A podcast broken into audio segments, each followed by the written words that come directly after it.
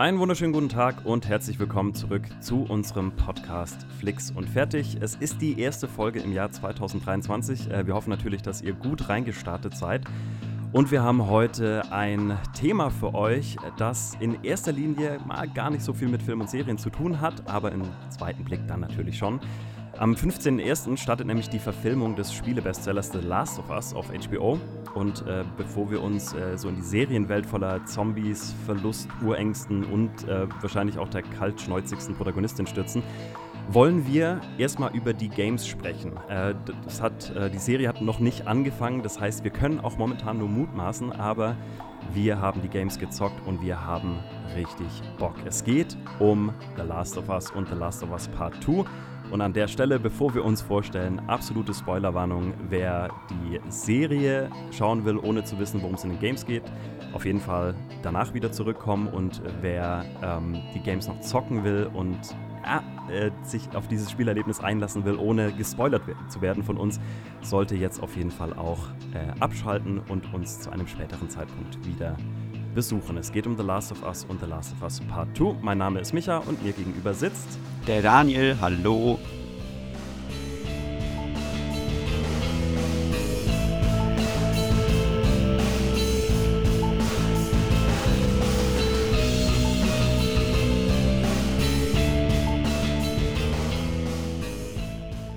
Hallihallo, sei gegrüßt.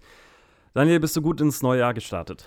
Ja, voll. Sehr entspannt tatsächlich. Wobei ich bin aus der Heimat wieder zurückgedüst, direkt am 1. Aber das war so eine, das war eigentlich eine ganz relaxte Zugfahrt. Und jetzt seitdem ein paar Theaterproben hier, da, aber so ein ganz, doch ein sehr entspannter Einstieg unter vielen Menschen um mich drumherum. Und das ist eigentlich immer das Schönste. Wie ist es bei dir?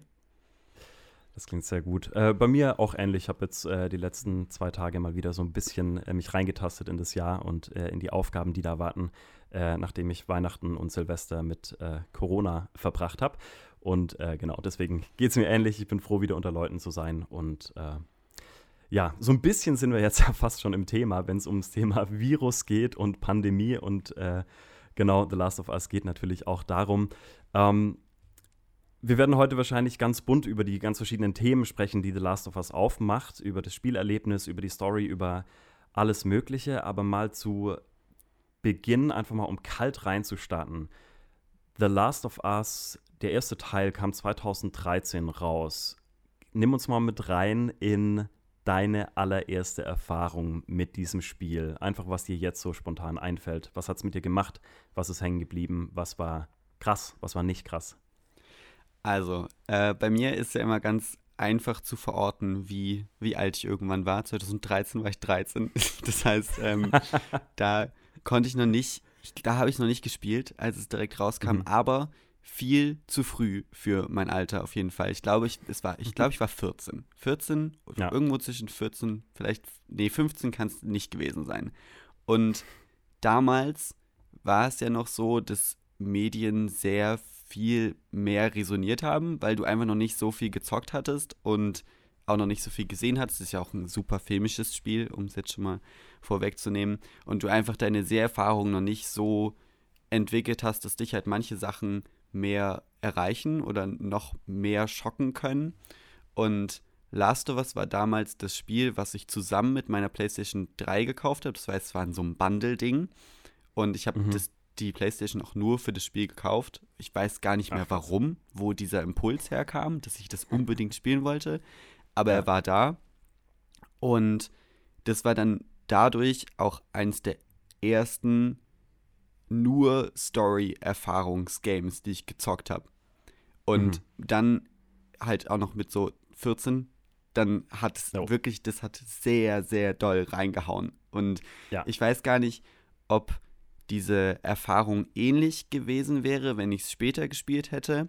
Aber es ist direkt zu so einem zu so einer Messlatte geworden, an dem sich mhm. alles gemessen hat, was ich danach gespielt habe. Ich bin danach auch total auf so einen Story-Game-Trip gekommen, der mhm. eigentlich bis heute noch so ist. Ich glaube, ich suche in Games primär nach einer guten Geschichte, was mich, mhm. also ich glaube, das ist das, was mich an Videospielen am meisten interessiert, was wahrscheinlich auch einfach irgendwie der, der filmische Übergriff ist da oder generell mhm, ein mhm. generelles Interesse an Storytelling.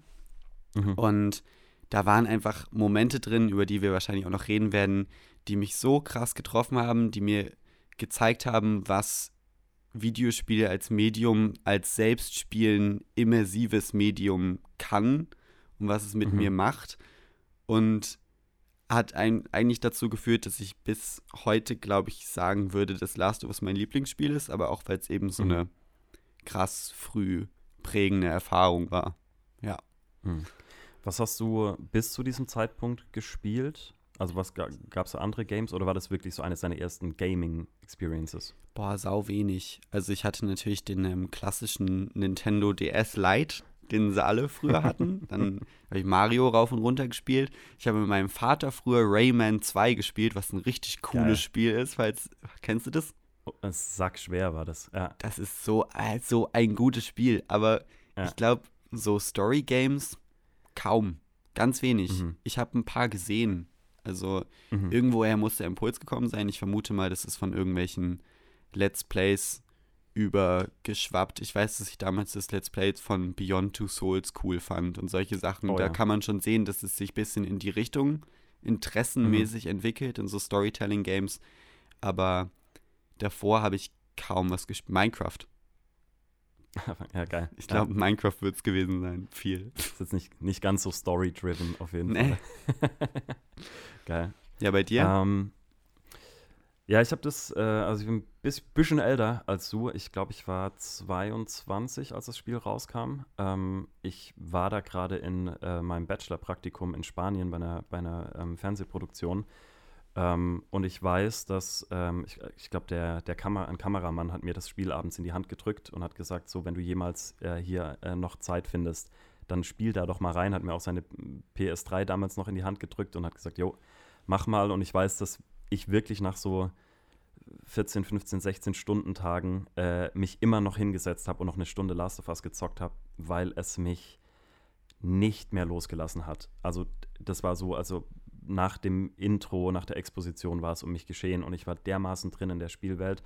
Ähm, hab natürlich schon viele Jahre davor auch viel gezockt. Ähm, das war dann aber auch nur bedingt ähm, diese, ja, fast eine Sparte, die dieses Spiel ja auch aufgemacht hat, dass man wirklich sagt, okay, das ist was sehr Cinematisches, was äh, Großes, Episches, aber unfassbar nah am Filmmedium dann doch irgendwie dran.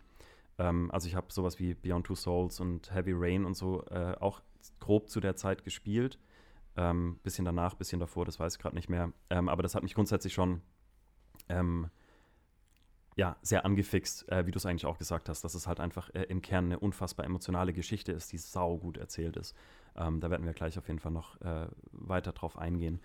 Ähm, Genau, und ich habe tatsächlich dieses Spiel in Rekordzeit fertig gespielt, obwohl wir auf Produktion waren und da eigentlich fast keine freie Zeit war. Äh, und ich wirklich wertvolle Stunden Schlaf geopfert habe. Ähm, und das habe ich auch immer am nächsten Tag am Set dann gemerkt, dass, dass es nicht so die gute Idee war. Aber am Ende des Tages, ich konnte mich dem nicht entziehen. Ich musste das zocken. Das war, äh, das war ein krasses Erlebnis. Wenn du jetzt so einfach mal in die Kalte rein äh, sagen würdest, was war so ein Moment aus dem ersten Game, wo du gedacht hast, okay, das ist, okay, das ist anders als alles, was ich jemals gesehen oder erlebt habe. Was wäre das für ein Moment? Das Ende. Ganz oh. sicher, ganz sicher das Ende. Weil ja. ich, das ist eine der ersten Erfahrungen, wo ich ein Ende gespielt habe und ich weiß noch genau, was ich danach gemacht habe. Ich habe das, oh. ich habe das zu Ende gespielt und es liefen die Credits und ich habe irgendwie gedacht, irgendwie ist es eine läppsch. Also irgendwie ist es jetzt mhm. so ein, es plätschert so dahin. Ich glaube, weil mein klischeebehaftetes Denken die ganze Zeit gedacht hat, am Ende kriege ich irgendeinen, ähm, oh, jetzt hätte ich gerade fast andere Sachen gespoilert, aber einen äh, klischeehaften Heldentod des äh, älteren Protagonisten. Ich glaube, also damit habe ich damals festgerechnet, weil das irgendwie, ja. es, man kennt es halt. Du kennst, dass ja, das ja. so endet. Und dann endet das Spiel eben so, wie es endet. Und ich habe mhm. mich dann nachher an meinen Schreibtisch gesetzt und was anderes gemacht. Und mhm. äh, ich weiß noch, dass die Musik im Hintergrund weiter lief. Und weil ich die grandios finde. Ähm, auch die mhm. Endcredit-Musik ist richtig gut. Und ja. dass ich dann, glaube ich, zum ersten Mal erfahren habe, dass sich eine Sache ganz, ganz langsam in meinen Verstand reinkriecht. und mhm. ich, es mich einfach nicht loslässt und ich immer, immer wieder drüber nachgedacht habe, was mir dieses Ende eigentlich sagen möchte. Ich glaube, mhm. wenn ich an solche Erfahrungen denke, dann ist Last of Us direkt da ganz oben, weil mich das Ende super herausgefordert hat, unterbewusst. Und ich dann mhm. Das eine der Sachen war, wo ich einfach dran hängen geblieben bin und es immer wieder ähm, reflektiert habe, was das jetzt eigentlich ja. zu bedeuten hat und es dann immer besser wurde, je länger ich drüber nachgedacht habe. Inzwischen finde ich, ist es das perfekte Ende für dieses Spiel. Ja. Der, der, der, lange Blick von Ellie ja. in die Kamera, ja. bevor die, die Credits reinkommen und wo die Musik schon im Hintergrund einsetzt, ist einfach Chefskiss.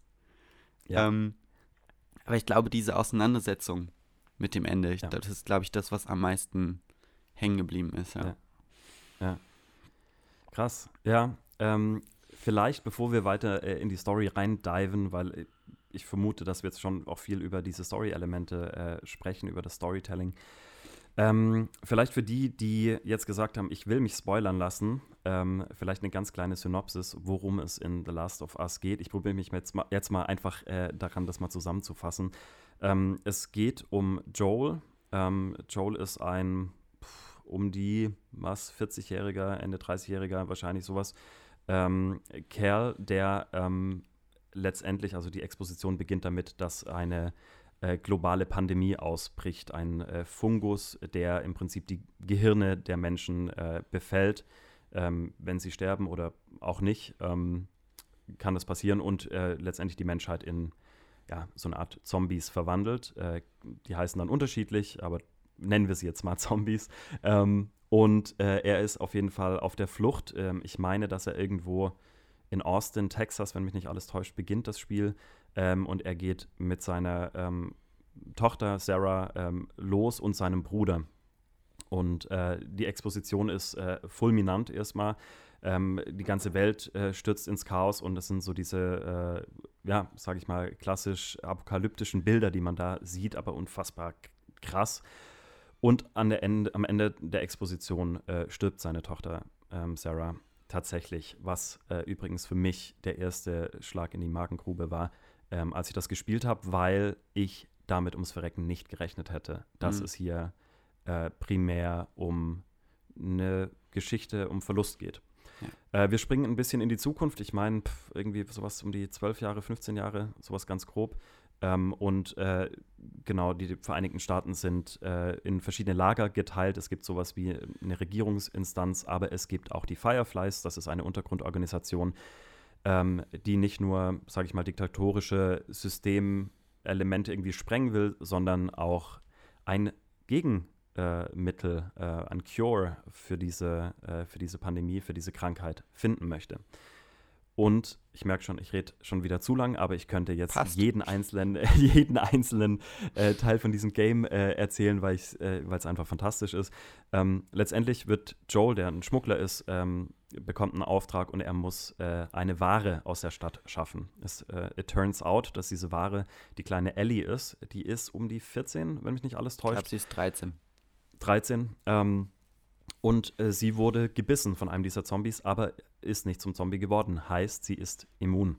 Und es bedeutet natürlich, dass die Fireflies sehr großes Interesse an Ellie haben, um mit Hilfe von ihr ein Gegenmittel zu entwickeln.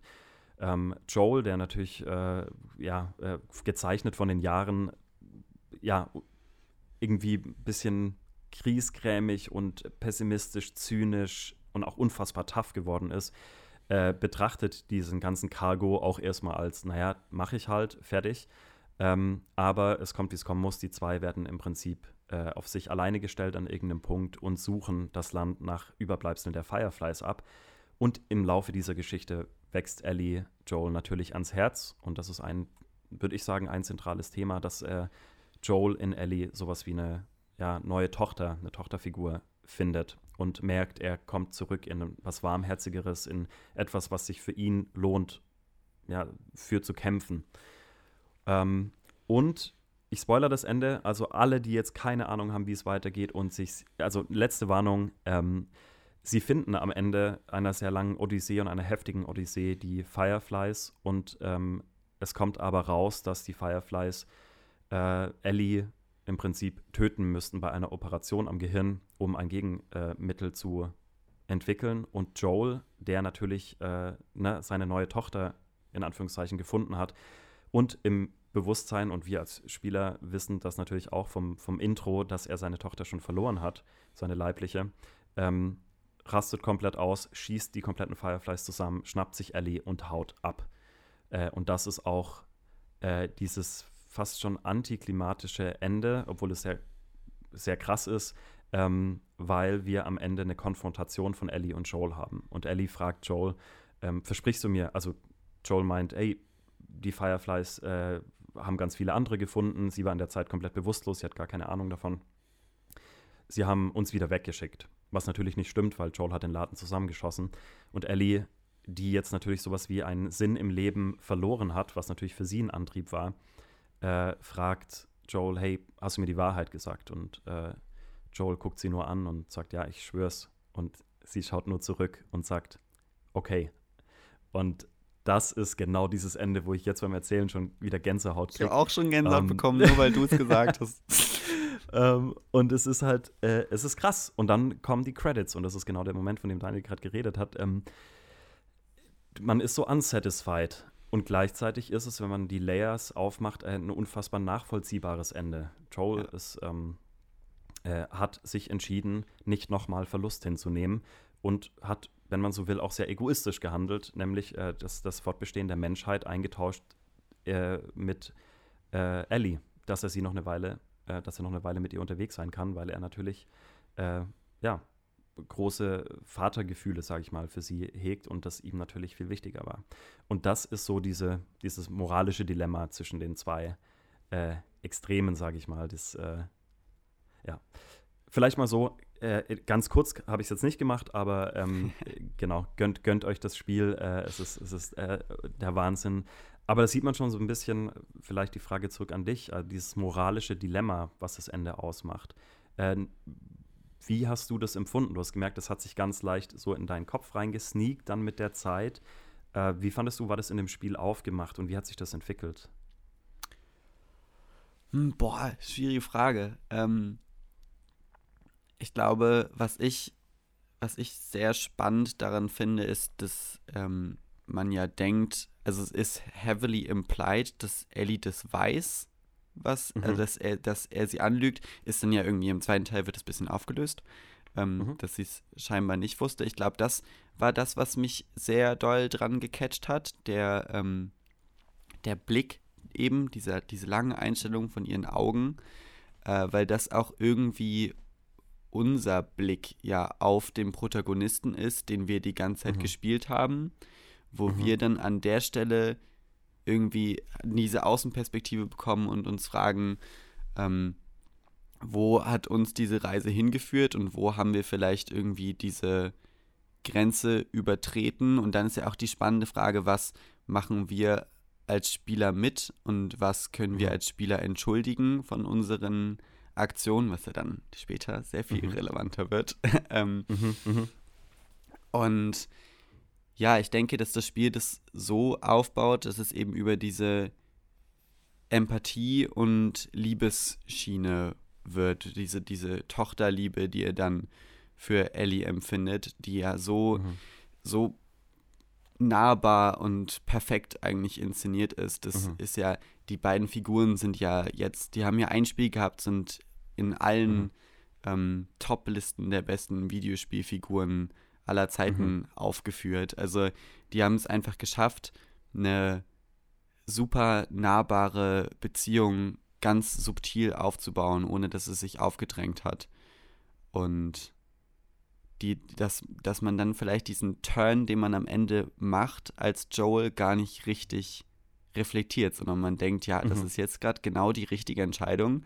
Ich muss ja. jetzt durch diese Flure von dem Krankenhaus laufen und mhm. die anonym, weil es ja auch im Videospiel immer so ist, das ist ja eine interessante Sache mhm. an dem Medium, dass du diese, diese ganzen Gegnermassen, daran bist du ja irgendwann gewöhnt. So im, du hattest doch das ganze Spiel drüber dran gewöhnt worden, dass mhm. du halt diese mhm. ähm, ganzen NPC-Gegner umschießt und es ist dann einfach nur irgendwie ein weiteres Level, was du dann jetzt durchknallst, um mhm. diese Beziehung von Ellie und Joel zu retten, die das Spiel ja da über das ganze, über die ganze Laufzeit zentral zum zentralen Punkt gemacht hat, wo auch alle hinterstehen. Mhm. Ja. Und ich glaube, das ist dann das Spannende an dem Ende, weil es lässt diese Entscheidung nicht unhinterfragt, obwohl wir mhm. es, glaube ich, alle bis zu diesem Punkt nicht hinterfragt haben. Ja, ja. Ich glaube, das ist das, das ah. Spannende daran. Das ist ein guter Punkt. Also ich erinnere mich auch auf jeden Fall, ähm, genau eben in diesem letzten Level, wo man sich da durch diese Korridore schießt. Ähm, man kommt an irgendeinem Punkt ja dann äh, an den Operationstisch, wo Ellie gerade schon äh, bewusstlos äh, oder narkotisiert äh, liegt. Und ähm, ich weiß nicht, wie du beim ersten Mal oder vielleicht beim zweiten Mal reagiert hast. Ich weiß, ähm, dass ich reingestürmt bin in diesen OP-Saal und ich weiß, dass mein Herz geschlagen hat bis zum Hals und dass ich richtig nervös war. Und das war so, also das fand ich das, das Krasse daran, dieses Spiel, weil ich habe genau das Gleiche für Ellie im, im Prinzip empfunden wie ja. Joel, ähm, weil sie einem ans Herz wächst. Also wir werden gleich noch über die Figuren und auch das Acting reden. Die wächst einem ans Herz, die ist, die ist fantastisch, die ist gut geschrieben, die ist gut geschauspielert, die ist eine sehr nahbare, oder was heißt denn, sie ist eine sehr greifbare äh, Persönlichkeit, super frech, super witzig. Ähm, und du willst sie auch als Spieler nicht verlieren. Und ich ja. weiß, dass ich in diesen OP-Saal reingerannt bin, äh, dem Chefarzt eine Kugel verpasst habe äh, und sogar den zwei äh, Assistenzärztinnen ähm, irgendwie auch noch ein. Also ich habe die auch umgeschossen, ja, obwohl auch. man das nicht muss. Ja, also das muss man nicht. Die, die verstecken sich und sagen, bitte lass mich leben. Äh, war mir scheißegal, ich habe die alle über den Haufen geschossen. Und ich glaube, erst beim dritten Playthrough äh, habe ich dann äh, gemerkt, ach so, man, also man kann auch zu diesem Chefarzt hingehen und dem sein eigenes Skalpell in den Hals rammen, ähm, was sehr, sehr krass ist, was ich aber bis zu dem Zeitpunkt nicht gemacht habe, weil ich so emotional geladen war, dass ich keine Sekunde daran verschwendet habe, sondern instantly alle platt gemacht habe. Ähm, und ich weiß noch genau, dass ich, dass ich wirklich, also mein Herz hat geschlagen, auch mit Ellie in den, in den Armen äh, in Richtung Aufzug und ich dachte so, fuck, das ist, das ist gerade so unfassbar heftig. Mhm. Ähm, und das finde ich das Spannende an diesem Ende von, von, von einem Spiel oder als äh, so diesem, diesem Höhepunkt, weil, du hast es gerade schon angedeutet, ne? du hast dieses Ziel. Du hast als Joel dieses Ziel, das äh, Ellie einfach zu den Fireflies zu bringen. Und klar, es ist natürlich in einem linearen Game so, du kommst in die eine Stelle und merkst dann, oh, die sind schon abgehauen, ah, hier ist ein Hinweis, lass mal dahin gehen. Du gehst zur nächsten Stelle, es passiert unterwegs natürlich allerhand ähm, ja, Schlimmes, ähm, aber du hast ein Ziel, nämlich, ey, ich könnte ähm, dafür sorgen, dass diese, äh, diese Pandemie im Prinzip ähm, gestoppt wird. Und das heißt, es wird ja auch von, von den SpielerInnen zu einem Ziel und etwas, wo man hin, darauf hinarbeitet. Und along the way gibt es ja diese krassen Bindungen zwischen den Figuren und man ist so involved. Und dann zu merken, okay, das Ziel ist überhaupt nicht das Ziel, beziehungsweise das Ziel ist zwar erreicht, aber es ist überhaupt nicht das, was ich möchte. Ich ja. möchte genau das, was Joel will, nämlich Ellie retten. Und da habe ich dann so gemerkt, oh fuck, das ist auf so vielen Ebenen konfrontierend. Aber ich habe gerade irgendwie, keine Ahnung, wie lange das Spiel geht, 20, 30 Stunden, ähm, ja, vielleicht ein bisschen, also um die 20 rum wahrscheinlich, habe ich mitgefiebert und bin mitgewachsen und sie ist mir ans Herz gewachsen. Ich möchte nicht, ich möchte sie jetzt nicht verlieren. Und genau das war die Emotion. Und das ist, auch ein Great Risk, spieletechnisch, muss man sagen, weil wenn das nicht aufgeht, dann funktioniert das Spiel nicht. Ja. Aber holy, holy fuck ist das aufgegangen. Ja, ich glaube auch, dass diese, diese Motivation, die ändert sich schon vor dem, äh, also weit vor dem Ende. Ich glaube, irgendwann ähm, überschneiden sich dann diese beiden, dieses, die Secret-Motivation, die eigentlich unter dem Spiel liegt, nämlich die Beziehung zwischen den beiden und die, ja. die eigentliche Motivation oben drüber, das Oberflächliche, das wird irgendwann schon im Laufe des Spiels äh, sehr mhm. viel irrelevanter. Ich weiß auf jeden Fall, dass, um noch einen Moment rauszugreifen, die ähm, Konfrontation mit äh, David heißt er, glaube ich. David ist der, der Menschenfresser. Genau, in dem ja. äh, in diesem Schneesturm, da sind die beiden ja auch schon mal getrennt. Und du rennst mhm, auch stimmt. als Joel durch den äh, Schneesturm und suchst sie. Und da sind ja. bei mir dieselben Emotionen schon da gewesen. Und zwar weit vor dem Ende, bloß an dem Punkt noch unreflektiert oder ja. Äh, beziehungsweise moralisch eindeutiger. Und ja. dann kommt dieser Moment, wo die, wo er zu ihr kommt und sie in die Arme nimmt und da denkt man sich ja, schon Mann. so, boah, ich bin gerade, das ist, ja. da, da fadet die Musik auch raus. Ich habe es genau eins zu eins eingebrannt in mein Gehirn. So krass ist dieser Moment bei mir angekommen. Und an, an, solchen, in solchen Szenen merkst du dann, dass es dir gar nicht mehr um irgendwelche Weltrettungsplots gibt. Das ist, könnte nicht irrelevanter sein. Ja. Boah, das ist ein richtig guter Punkt, genau. Also die Rettung der Welt ist an zweiter Stelle und die Beziehung von den zwei ist das eigentlich zentrale Motiv. Und es entwickelt sich natürlich, und das ist, finde ich, das Spannende, Story, storymäßig, dass Joel am Anfang, den könnte es nicht scheißegaler sein, die Ellie. Und er macht diesen Job auch nur, weil er dafür bezahlt wird. Ähm, und er geht den halt dann noch ein bisschen weiter, beziehungsweise merkt dann, okay, äh, entscheidet sich an der einen oder anderen Stelle dann auch wirklich dafür, das jetzt zu machen. Ähm, aber es switcht so langsam. Und ich meine, die käsen sich ja auch die ersten Spielstunden auch ordentlich an. Also die ja. konfrontieren sich. Ähm, Ellie provoziert ihn natürlich auch, beziehungsweise die hat ein sehr freches Mundwerk. Äh, und er ist halt so der grumpy, grumpy Texaner, der dann halt, oh, äh, ja, auch wirklich gebrochen ist. Also er kennt natürlich ein Leben vor der Pandemie. Das kennt sie zum Beispiel nicht. Also sie ist praktisch ziemlich am Anfang oder ein paar Jahre into it praktisch äh, geboren. Das heißt, sie haben auch ganz unterschiedliche Lebensrealitäten und nähern sich aber dadurch auch an. Also er erzählt, er erzählt von Sarah, er erzählt von äh, wie es früher ging. Ähm, sie lernt auch seinen Bruder an einem Punkt kennen. Das heißt, es gibt immer so Glimpses äh, von der alten Welt. Und das fand ich auch, wenn es um das Environmental Storytelling geht, das unfassbar geil. Also, dass sie dann Filmplakate sehen von 2013. Ja. Äh, also Fake-Filmplakate und sie quatschen dann darüber, dass es halt eher Teen Wolf ist. Ist Teen Wolf? Ich meine, das ist. Ich, äh, Teen, ich, oder Wolfman. Irgendwie so. Ich, Wolf ist es auf sowas. jeden Fall. Ja, wir ja, sind genau. beide solche also, Nerds. Ja, so ein bisschen, so ein bisschen ein, ähm, so ein Twilight-Verschnitt, würde ich jetzt mal sagen, wahrscheinlich, weil er auch sagt, oh, meine Tochter, die fand das äh, mega cool und Ellie kennt Filme überhaupt nicht. Also das ist total spannend, äh, wie dann Joel auch immer wieder praktisch zurückgreift oder zurückgreifen muss auf sein Leben vor dem Outbreak, ähm, weil Ellie ihn einfach auch fragt, hey, was war denn hier los? Und die war noch nie außerhalb von dieser Stadt, also die ist in Quarantäne im Prinzip groß geworden. Ähm, und das fand ich irre. Also das, das, das kann ich mir gut vorstellen, dass in diesem Prozess Joel auch wieder in Berührung kommt mit seiner Vergangenheit und in, in, mit dem, was Menschsein zum Beispiel ausmacht, was er ja sehr lange Zeit, würde ich jetzt mal behaupten, von dem, was man mitkriegt, von sich weggedrückt hat und, ja. und sich nicht hat konfrontieren lassen, sondern so ein harter, harter Kerl geworden ist, der halt seinen Job macht und einfach probiert, in einer kaputten Welt zu überleben. Was glaubst du, was der, was der Turning Point ist, wo er anfängt, ähm, irgendwie anders über die Sache mit Ellie zu denken? Boah, das äh, finde ich voll spannend. Also spontan kommt mir eine Szene, ähm, ich meine, es ist in einem Hotel, ähm, in, in den Kopf. Äh, da sagt er ihr, hey, bitte bleib jetzt zurück, ich regel das und äh, kommt dann in einen, ähm, in einen Kampf mit einem Gegner, äh, dem er unterliegt und Ellie taucht auf und schießt diesen Gegner über den Haufen. Ähm, und es ist ein krasser Moment, weil er merkt, okay, die hat nicht auf mich gehört. Sie hat im Prinzip ihren ersten Menschen, weiß nicht, ja, doch wahrscheinlich den ersten Menschen-Menschen umgebracht. Ähm, und das glaube ich, und dann gibt es im Prinzip da zwar einen Konflikt, aber letztendlich merkt man, okay, seine Motivation, warum er sie zurückgelassen hat, um das selbst zu regeln, ist, weil er sie beschützen wollte.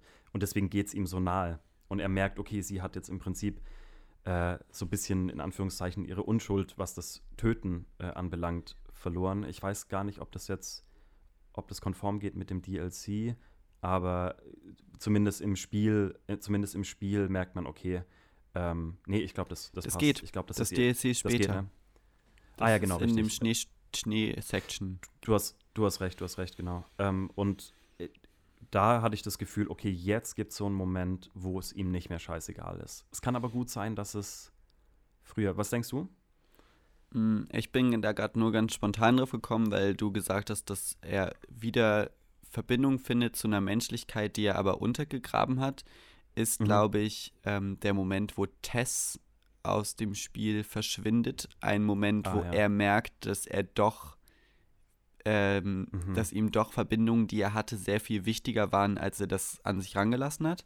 Also ich glaube, mhm. das mit mhm. Tess ist, die, die, diese Figur ist irgendwie die, die Verbildlichung davon, dass er eine Figur um sich rum hat, die da komplett auf dieser Business-Schiene ist, weil die ja ihren Schmugglerkram zusammen haben, aber die ja. ist ihr schon, also ist ihm schon sehr wichtig. Und Ja, als ja. die dann ausscheidet, kommt, bekommt die ganze Sache mit Ellie eine, glaube ich, eine, eine sehr viel persönlichere Note. Das heißt noch nicht, dass sie ihm wichtig ist, aber Tess sagt ja direkt, dass das, was wert ist, dass das alles, was hier passiert, ist alles egal, aber die so hält diese Narbe hoch an dem Arm und sagt, dass das real ist und dass sie Mhm, dafür kämpfen müssen.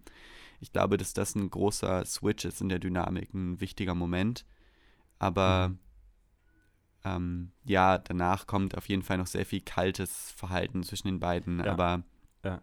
Ähm, Ja, ja, es ist eben, das ist auch spannend, dass du das nicht so ganz genau benennen kannst, sondern es schleicht sich so an. Das Ja. Spiel ist ja auch, glaube ich, über ein Jahr. Also es wechselt ja die, die Jahreszeiten zwischendurch. Genau.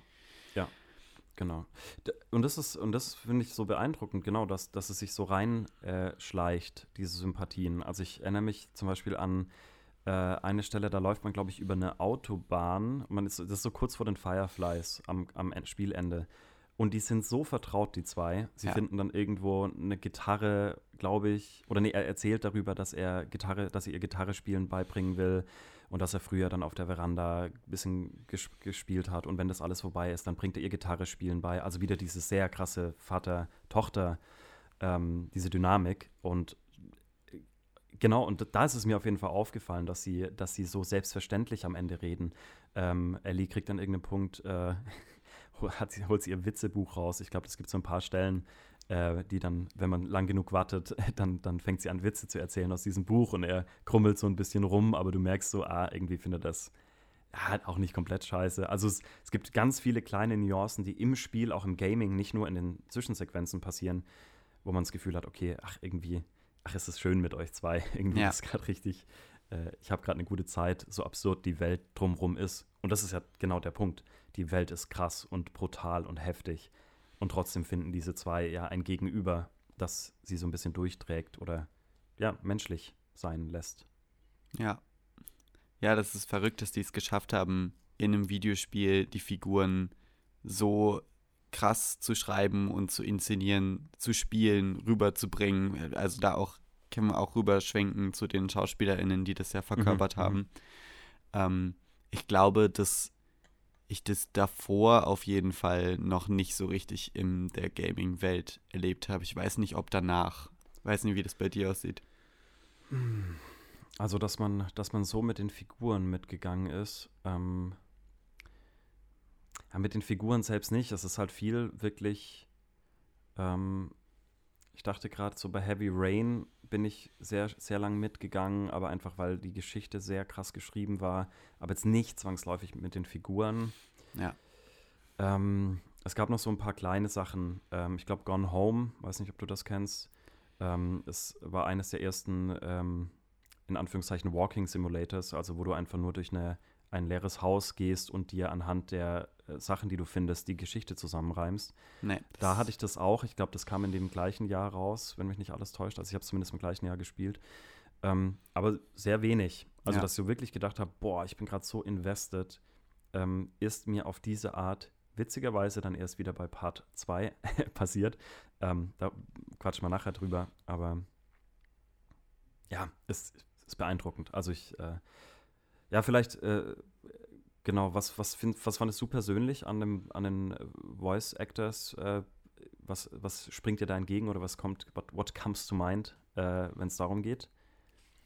Boah, ich glaube, ich bin vor allem sehr großer Fan von der Ellie-Schauspielerin. Also, Mhm. die haben ja auch danach irgendwie, ähm, sind ja öfter zusammen aufgetreten, die beiden. Ashley Mhm. Johnson heißt sie, Genau, oder? ja. Und Ja, Troy Baker. Ähm, Genau. Und irgendwie, also ich weiß nicht, ich, vielleicht liegt es auch daran, dass die diese Dynamik irgendwie dann unter sich auch ein bisschen aufgefangen haben, dass die sich richtig Mhm. gut verstehen und irgendwie eine besondere Bindung haben. Aber es gab diesen einen Auftritt, wo sie bei irgendeiner Playstation-Show Gitarre gespielt und Mhm. gesungen haben. Ich weiß nicht, Mhm. ich, vielleicht projiziere ich da auch ganz viel rüber, aber das ist eine, die sind irgendwie mit ihren Figuren voll verwachsen und ist eben, ja total beeindruckend. Ich, ist aber auch, glaube ich, das erste Mal, dass ich so richtig mit Motion Capture in Videospielen in, in Mhm. Berührung gekommen bin. Ja. Ja. Also in der, der Qualität auf jeden Fall. Also weil das, ähm, du hast halt gemerkt, das sind jetzt nicht Leute, die in einer Soundbooth stehen und ihre Lines einsprechen, wie es halt sehr lange davor gemacht wurde, äh, sondern dass sie das gespielt haben. Und ich Ja. finde, das ist eine Qualität, die man äh, in jeder Figur sieht. Die haben diese Bewegung gemacht. Es ist ein super organisches äh, Gefühl, wenn man die Figuren sieht. Also äh, genau, Ashley Johnson und Troy Baker überragend, aber da gibt es noch ganz viele andere, äh, die da mit von der Partie sind. Und es gab wirklich das, äh, also ja, äh, absolute Weltklasse. Ähm, und ich glaube, deswegen fühlt sich auch so, ja, das, das hat was Filmmäßiges. Also das war wirklich das Spiel, wo ich gedacht habe, okay, das, ma das macht ja nur Sinn, dass man das in irgendeinem Punkt verfilmt, weil es in sich, oder vielleicht auch nicht, da reden wir ganz am Ende natürlich drüber, aber das ist so cinematisch, es die Story, die, die Character Arcs, die Figuren, das Schauspiel, äh, die Szenerien, ähm, die, ja, ich sag mal, auch, auch der Switch von, was ich großartig finde, ähm, von Anspannung und Entspannung. Das ist ja auch oft, sag ich mal, in, in, in Plots und in einer guten Dramaturgie auch oft ein ganz gutes Tool, um kurz den Puls hochzujagen und dann aber kurz wieder na, Luft holen zu lassen. Ähm, und das fand ich äh, in The Last of Us unfassbar gut. Es gibt Ja. eine ähm, Szene, da sind die in so einem Abwasserkanalsystem und du bist die ganze Zeit im Dunkeln und da passieren ein Haufen schlimme Dinge. Und danach läufst du aber erstmal eine ganze Weile durch, so ein bisschen durch ähm, eine Vorstadt und es kommt eine mega geile Musik und du kannst die Häuser erkunden, die quatschen miteinander. Du, du hast sehr, sehr lange Zeit. Also ich habe da bestimmt eine Dreiviertelstunde, bin ich einfach nur rumgestromert und habe äh, irgendwie Schränke durchsucht und geguckt, was passiert. Die spielen dann mal Darts, weil sie eine Dartscheibe finden und so. Äh, und da dachte ich so, boah, das war so richtiges Aufatmen auch. Also das Pacing von der ganzen Nummer war so total. Und dann geht es weiter mit Action. Ähm, aber es geht nicht nur um die Action, sondern ich finde, es geht um diese Balance auch von, okay, kurz mal durchatmen, okay, dann geht's wieder ab. Das ist was, was im zweiten Spiel wesentlich weniger vorkam. Ähm, ja, aber das, das, ja, da habe ich schon gedacht, okay, das ist eigentlich, äh, das ist so richtig Film. Ja, ist ein es ist ja auch, wenn, man- wenn man jetzt gemein ist, ähm, Mhm. kann man auch sagen, dass ein Großteil der Story jetzt natürlich auch irgendwo bekannt ist, wenn man jetzt das Ende ein Mhm. bisschen ausklammert.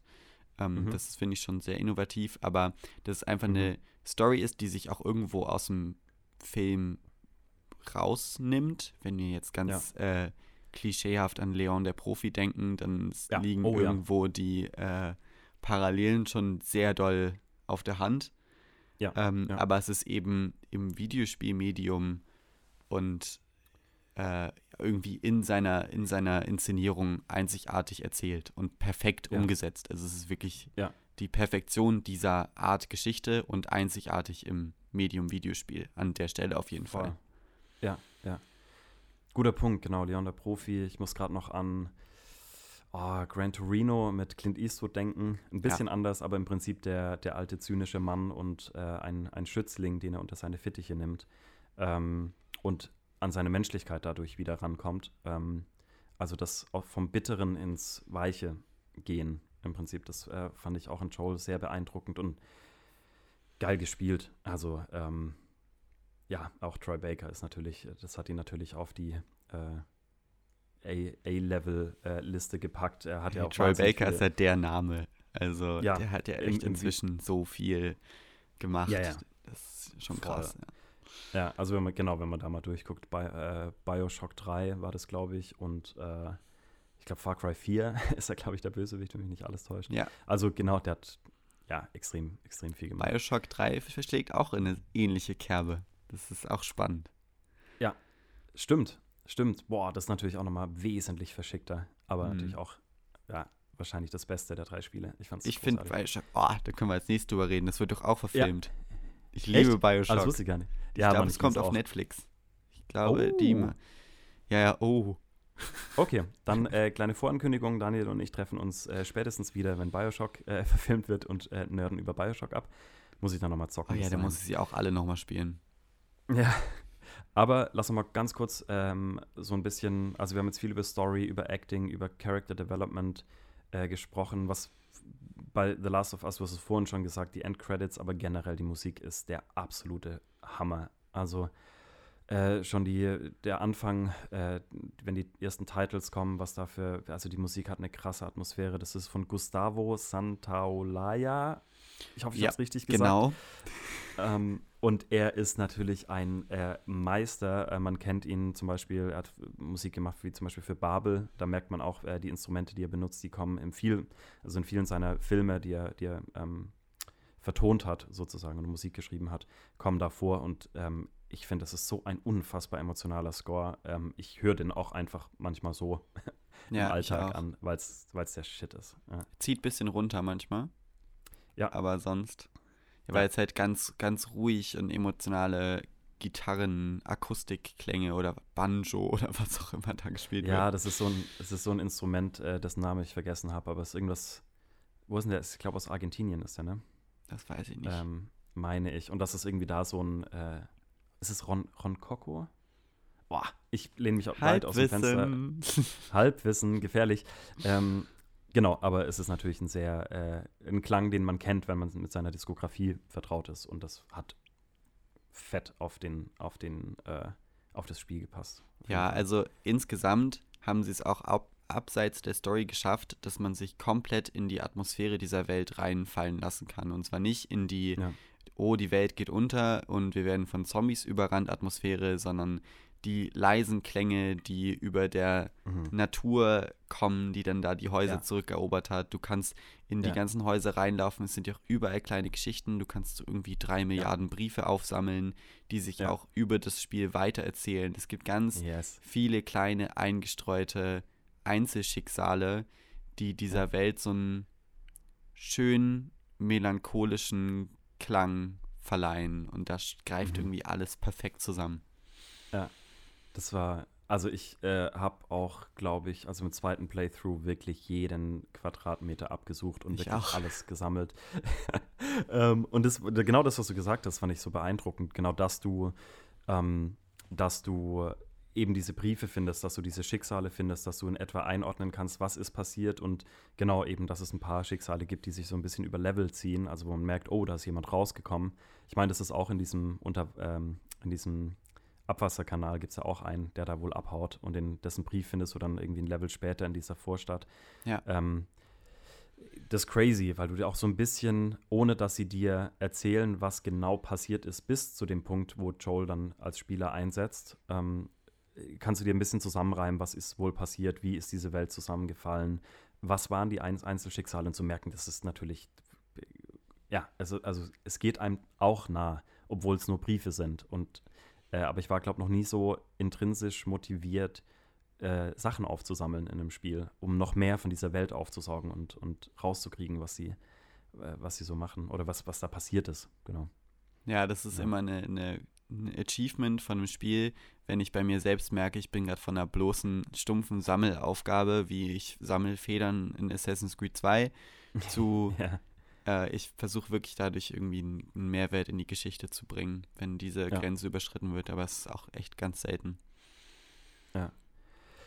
Ähm, vielleicht ähm, nochmal so im Hinblick auf äh, Antagonisten fand ich nämlich spannend und äh, vielleicht könnte das auch unsere Überleitung zu äh, Part 2 werden. Ähm, wie ging es dir damit? Hattest du das Gefühl, okay, das war, gab es für dich diesen einen Antagonisten, Antagonistin? Was war für dich so, vielleicht auch was das anbelangt, so die Gefahr, die du mitspürst beim, beim Gamen. Äh, ich würde da ganz, also ich finde, Last of Us 1 ist ein klassisches Road-Movie. Und äh, Mhm, die mhm. zeichnen sich ja dadurch aus, dass du von Station zu Station kommst, die dann immer mit Mhm. unterschiedlichen Charakteren ähm, gefüllt sind, unterschiedlichen Konflikten Mhm. und eben unterschiedlichen Antagonisten dann auch in dem Fall. Also zwischendurch ist natürlich David ganz klar eine antagonistische Mhm. Ja. Figur. Das gibt es ja auch gegen den Ja. Bosskampf-Style-Ding. Genau.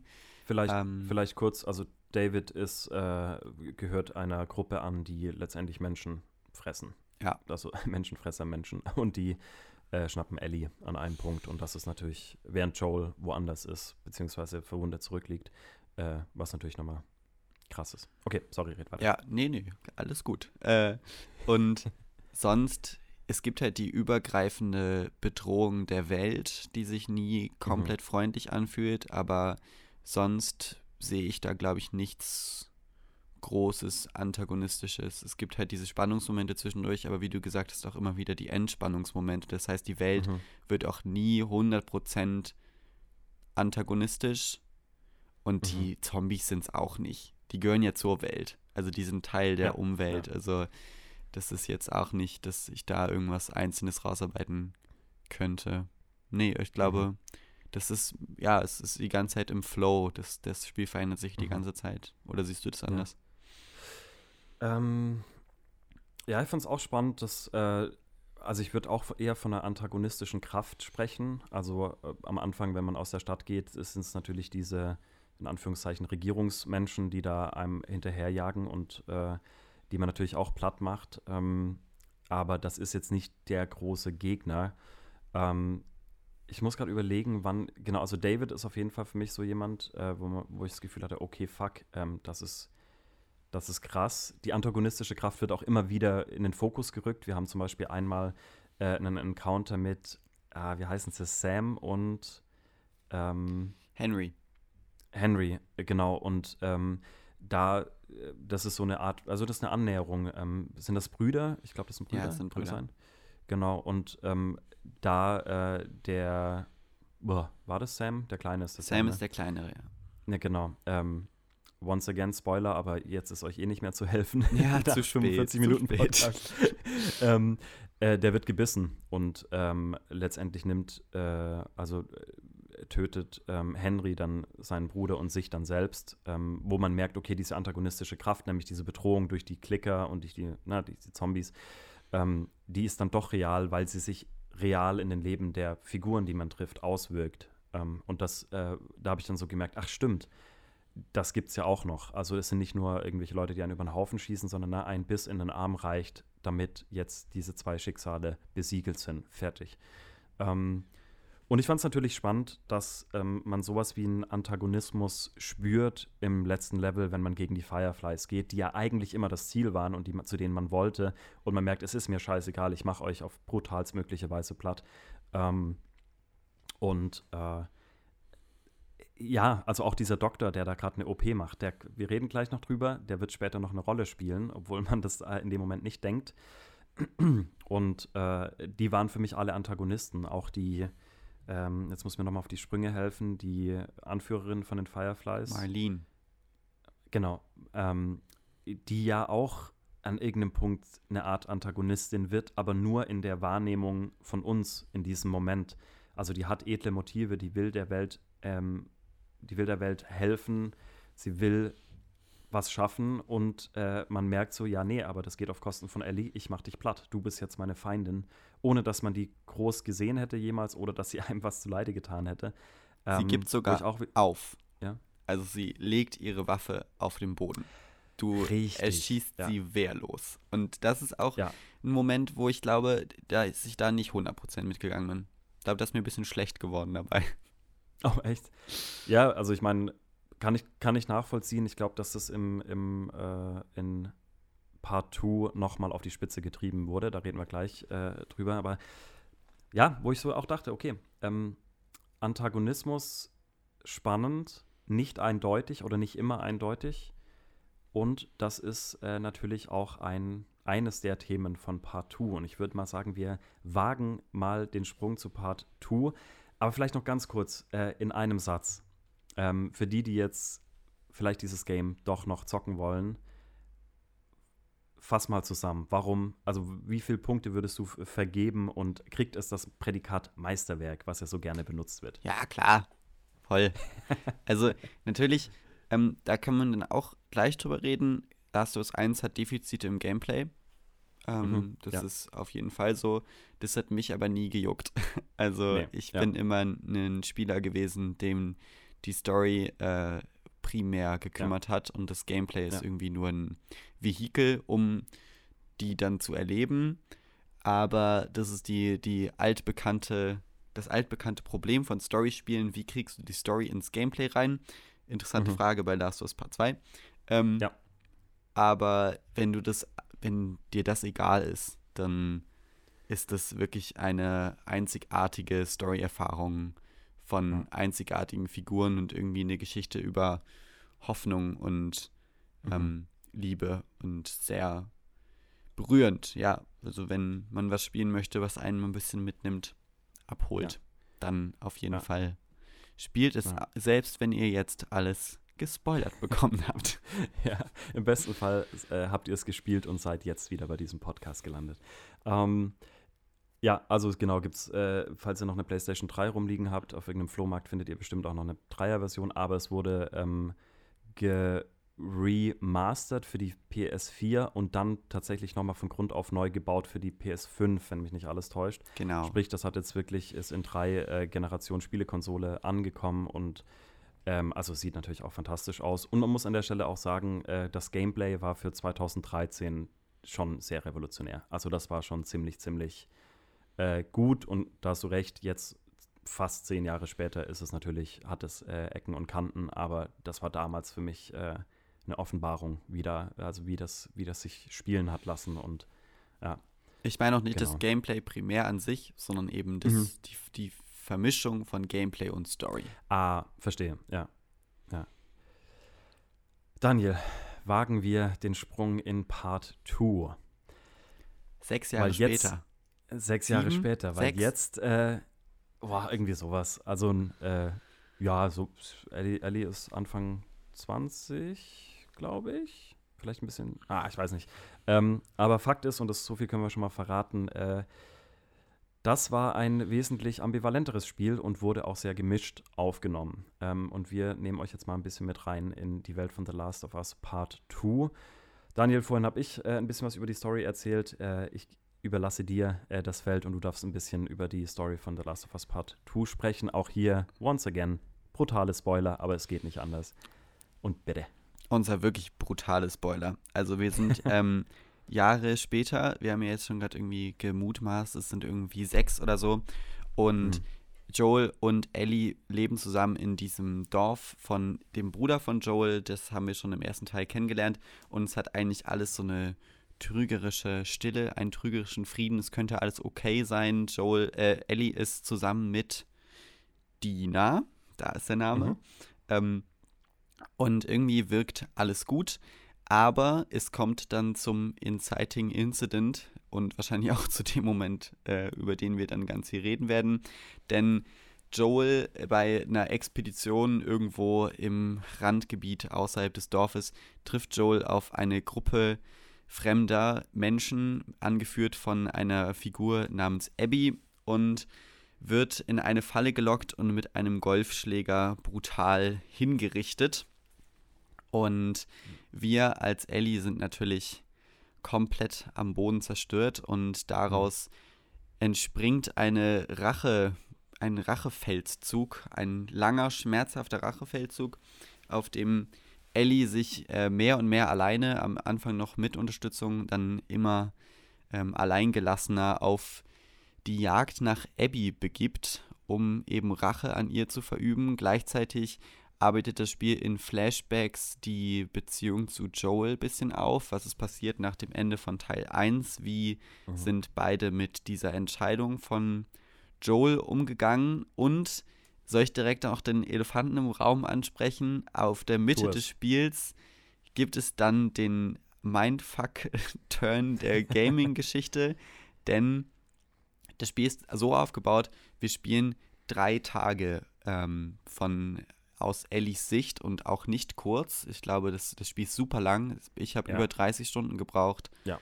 ähm, und diese drei Tage sind bestimmt 10, 12 Stunden also es hat seine, ja, seine ja. Laufzeit und ab der Mitte gibt es dann einen brutalen Switch und wir werden dazu gezwungen von dem Spiel, als Abby zu spielen, die Mörderin von Joel. Und diese drei Tage in voller Gameplay-Laufzeit, wenn nicht sogar länger. Ich mhm. glaube, ich habe äh, als Abby länger gespielt, jedenfalls in meiner Wahrnehmung. Mhm. Ähm, die die Tage aus ihrer Sicht nochmal zu erleben. Mhm. Und da lernen wir verschiedene Figuren kennen. Wir lernen, äh, wir erfahren, dass es zwei Fraktionen gibt in dieser Welt, die Seraph. Ah. Seraph Seraphims oder so. Genau. Seraphine oder Seraphinen sowas. und die, Ja. Äh, die Wolves. die Wolves, genau. Abby gehört zu den Wolves und die Seraphinen, sagen wir jetzt einfach mal so. Und es sind so religiöse Ja.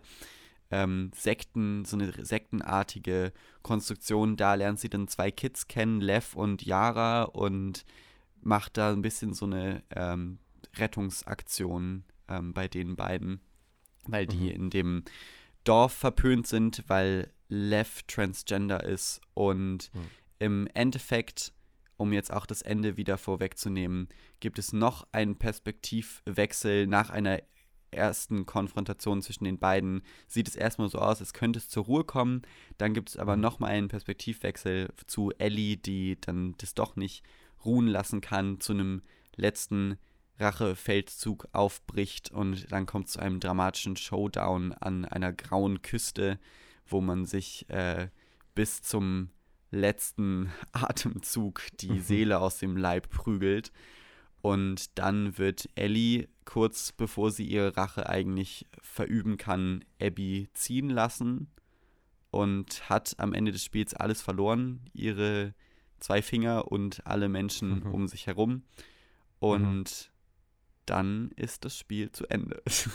Jo. Auch ein richtiger Downer auf jeden Fall, das Spiel. ja, nee, es ist nicht Ja. so, es ist we wenig Sonnenschein. Ja, muss also tatsächlich wenig Sonnenschein. Ich weiß nicht gerade äh, spontan, Am Ende, richtig schöne. im letzten Ende, genau. Kapitel ist es, es sehr, scheint sehr viel die Sonne, aber es fühlt sich mehr an, als würde man brutal von dem Spiel gegrillt werden, als Ja, dass es sich irgendwo Ja. gemütlich rüberkommt. so, sonst sehr viel Regen insgesamt.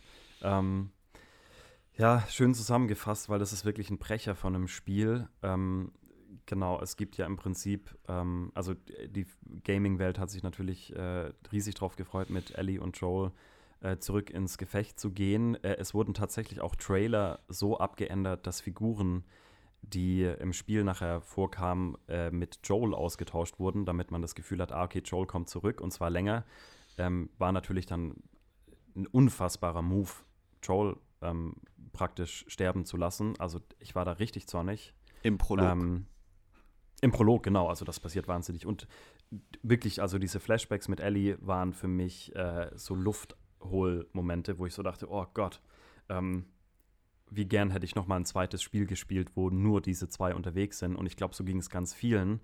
Und trotzdem glaube ich nicht, dass es eine schlechte Entscheidung war. Und ich glaube, es war eine ziemlich mutige ähm, und sehr konsequente Entscheidung, Joel zu töten und uns auch immer wieder daran teilhaben zu lassen. Ah, okay, wir vermissen ihn schon. Also immer wenn man kurz vergisst, um was es eigentlich geht, gibt es einen Flashback, wo man, also ging es mir auf jeden Fall, wo ich dachte, oh Mann, das ist wie, fuck, es, ist wie, es fühlt sich an wie Heimkommen. Also auch nachdem ich irgendwie das erste Spiel drei, vier Mal gezockt habe, dachte ich so, oh Mann, ich vermisse das krass. Und jetzt bin ich aber hier in einem regnerischen, was ist das, Boston oder so, ähm, und äh, renne jetzt hier Leuten hinterher und fange an, Leute unfassbar brutal abzuschlachten und weiß gar nicht mehr, wohin mit meinen Emotionen.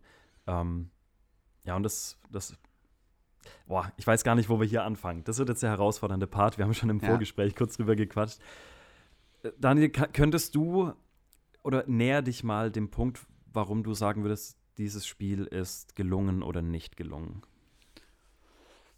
Okay. Ähm, ja, wir versuchen das jetzt einfach mal irgendwie aufzudröseln, weil es ist wirklich kompliziert, über diesen zweiten Teil zu reden.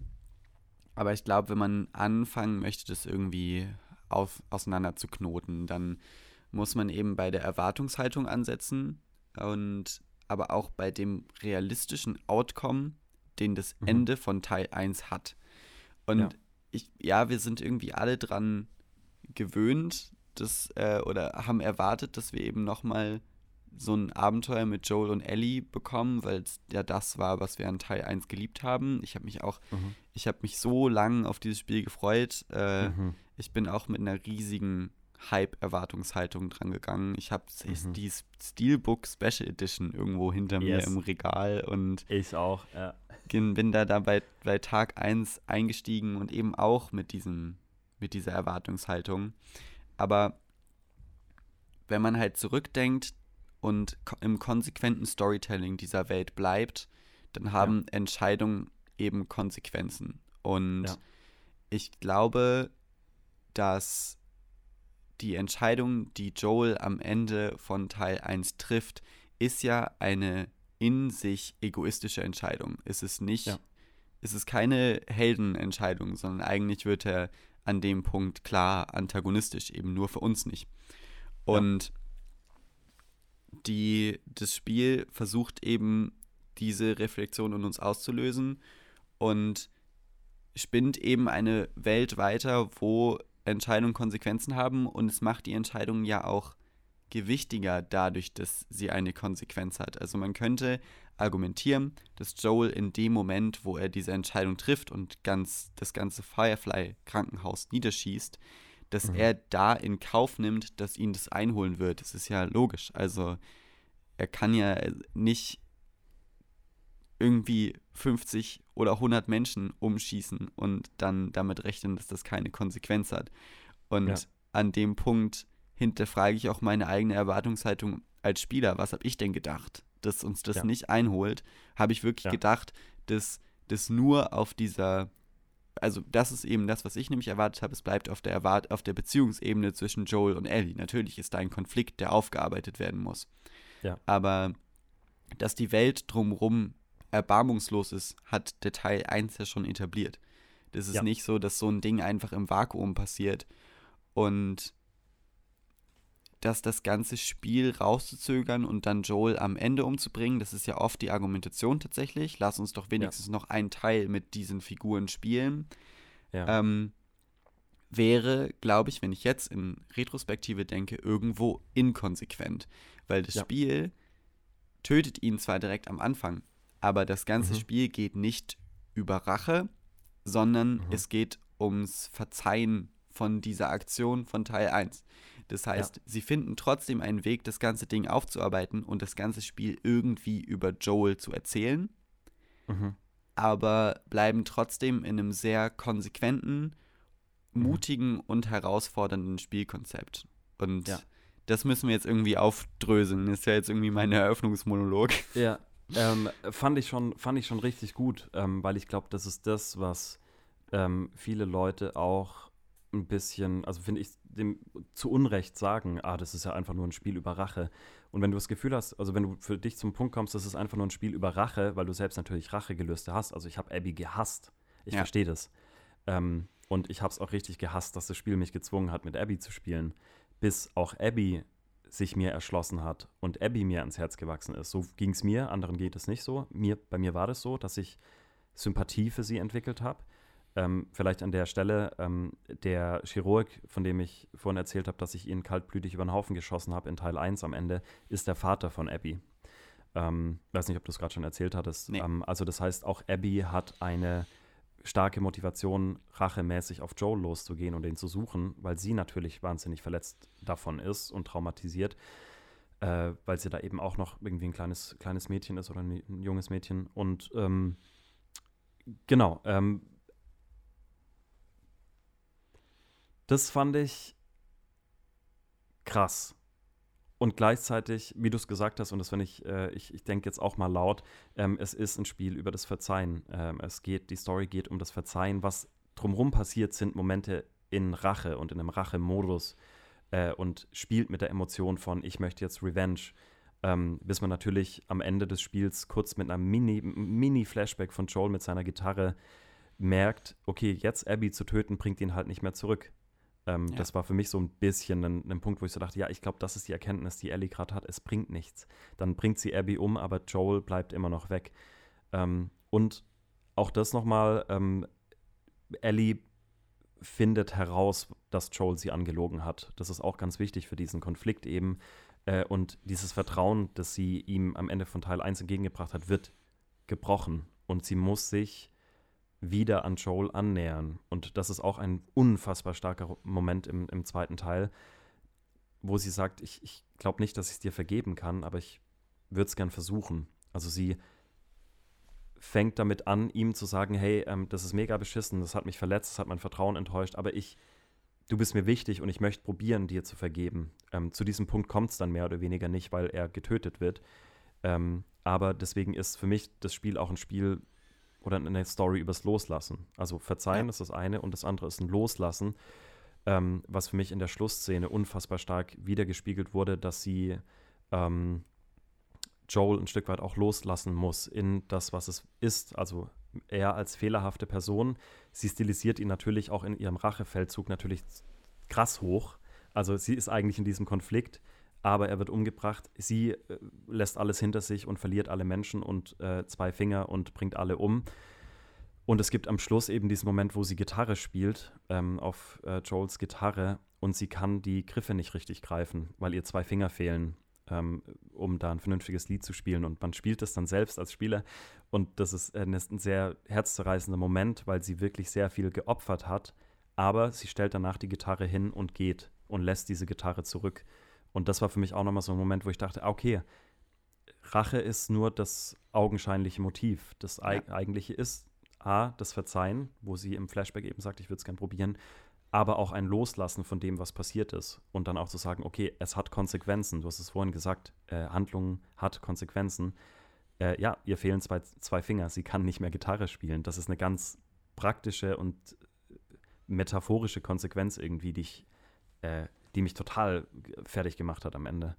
Ja. Ähm, ja, ich glaube, so was, auch noch, gedacht, ja. was auch noch ganz doll mit reinspielt, ist, dass Abby durch die Tötung von Joel Ellie eben die, ähm, die Gelegenheit nimmt, Joel zu verzeihen. Ah, ja, und ja. da der Konflikt eben unaufgelöst und bleibt und das, glaube ich, sich ganz doll hochsteigert in diese mhm. Rachefantasie mhm. und in dieses Idealisieren von Joel, aber ohne ihm eigentlich vergeben zu haben. Es bleibt ein, unauf, ja. un, so ein ungeklärter Konflikt, der sich mhm. dadurch mhm. so doll hochkocht und erst am Ende des Spiels zu einem zu einem Ruhepunkt findet, als sie merkt, dass, dass ihn eben verzeihen und ihn loslassen dadurch ausgelöst wird, dass sie Abby eben nicht tötet und dass sie das alles hinter sich lassen kann. Das ist eben irgendwie, ja, diese, diese tragische Inciting Incident und eigentlich auch wichtig, dass Joel dann am Anfang stirbt. Ja.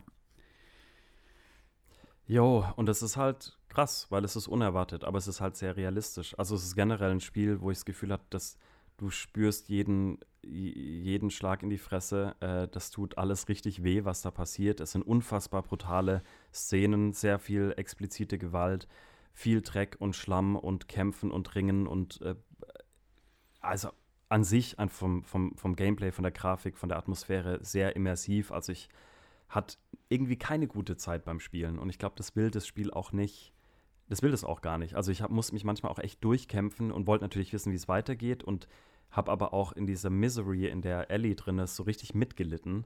Ja. Ähm, und und habe so gemerkt, boah, ist das heftig. Und ich habe natürlich auch immer mehr Aggression gekriegt. Aber ähm, ich habe es vorhin ja schon kurz ange, angeteasert, ähm, deswegen habe ich auch gefragt, das Thema Antagonistin ähm, ist spannend, weil du hast auch hier, finde ich, wird wieder die, die, die Mechanik von Spielen aufgebrochen einerseits, dass das Spiel dich zwingt, die augenscheinliche Antagonistin zu spielen und sie zur Protagonistin zu machen. Ähm, auch wenn du da selbst, äh, also es geht so weit, dass du mal gegen Ellie in einem Zweikampf bist. Also der Bossfight von dem zweiten Teil ist du gegen Ellie, also der, die Figur, die dir ans Herz gewachsen ist. Was, was unfassbarer Move, The Audacity, aber mhm. äh, ist natürlich, ist natürlich äh, sehr effektiv. Ähm, aber auch die, die Feinde ähm, fangen an, Namen zu rufen. Die sprechen sich mit Namen an. Die Hunde haben Namen. Wenn du einen über den Haufen schießt, dann schreien die diesen Namen von diesen Figuren. Also du merkst so diese, diese klare Schwarz-Weiß-Haltung auch zwischen äh, Protagonisten, Antagonisten wird aufgebrochen. Äh, und du merkst schon auch im Playthrough von den ersten drei Tagen mit Ellie, oh, das, die, da verwischen die Grenzen. Und andersrum dann auch. Also du merkst, äh, du lernst zum Beispiel ähm, spielst du mit einem Hund, äh, mit, mit Abby, spielst mit einem Hund Fetch, mit einem Ball und sie sagt den Namen und wenn man im ersten Teil genau hingehört hat, beziehungsweise äh, das auf YouTube sich dann anguckt, äh, gibt es einen Punkt in den ersten drei Teilen, wo genau dieser Hund dann später von Ellie oder von irgendjemand getötet wird. Also äh, du kriegst die zweite Seite äh, der Wahrheit in Anführungszeichen mit und der, der Wahrnehmung. Ähm, äh, der Bruder von Joel ähm, ist irgendwann mal ein, ein gesichtsloser Sniper, der probiert, äh, dich abzuballern. Äh, und du kriegst einen richtigen Hass auf diese, auf diese unsichtbare Instanz und merkst aber nachher, okay, das ist, äh, das ist der Bruder äh, von Joel, den kenne ich ja eigentlich. Also so verworren und so ineinander äh, vermengt, dass ich oft auch nicht genau wusste, was soll ich denn jetzt eigentlich fühlen. Also ja. ich fühle Sympathie und gleichzeitig verstehe ich es auch und gleichzeitig verstehe ich es nicht und äh, ist es nicht drüber.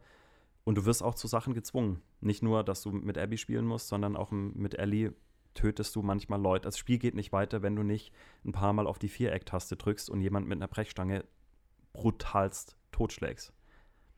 Ja.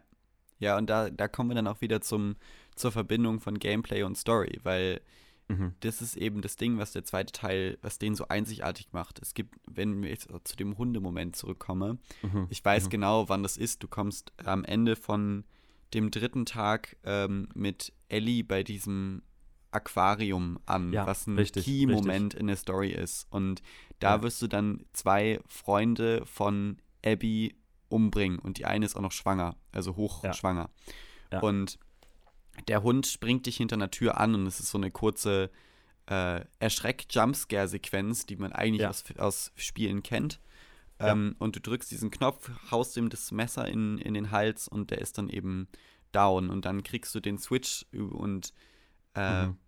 Das ist spannend, weil die Länge dieses Spiels und diese ganzen Pausen, die ich dann vielleicht bei Teil 1 kritisiert habe, dass, dass, dass die Story aufhört und du jetzt dann spielen musst und irgendwie, du mhm. musst eine Planke durch die Gegend schieben, äh, mhm. wo Ellie dann irgendwie drauf ist. Und man, das fühlt sich alles so an, ja, okay, ich würde ja, dann jetzt gerne wieder zu den Momenten kommen, wo es um irgendwas geht.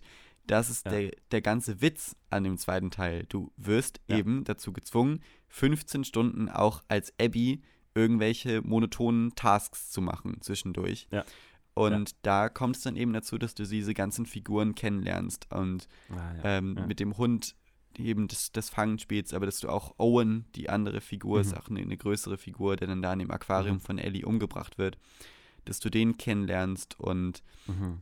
dass diese ganze Perspektivverschiebung eigentlich ein riesiges, großes Experiment ist, ob du den Spieler mit Empathie abholen kannst. Eigentlich ist es ein, fast eine Verarsche, weil ja. du wirst von dem ersten Teil, wenn du den spielst, glaubst du, boah, ich fand den jetzt geil, weil ich habe ein Spiel über Empathie gespielt und ein Spiel mhm. über Nächstenliebe.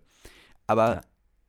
Die, die Aktionen am Ende waren halt überhaupt nicht so. Und deine ganzen Aktionen, die du als Ellie machst in Teil 1 von Last of Us Part, 1, Part 2, sind auch irgendwann die Grenze, ist klar fühlbar eigentlich, wo mhm. auch alle anderen Figuren um sie rum irgendwann sagen, es ist mir zu viel. Es, du, ja. es ist keine Rache-Sache mehr, sondern es ist eine Obsession. Ja. Und ja. alle werden sie eben zurücklassen. Und du gehst aber immer weiter, immer weiter, immer weiter.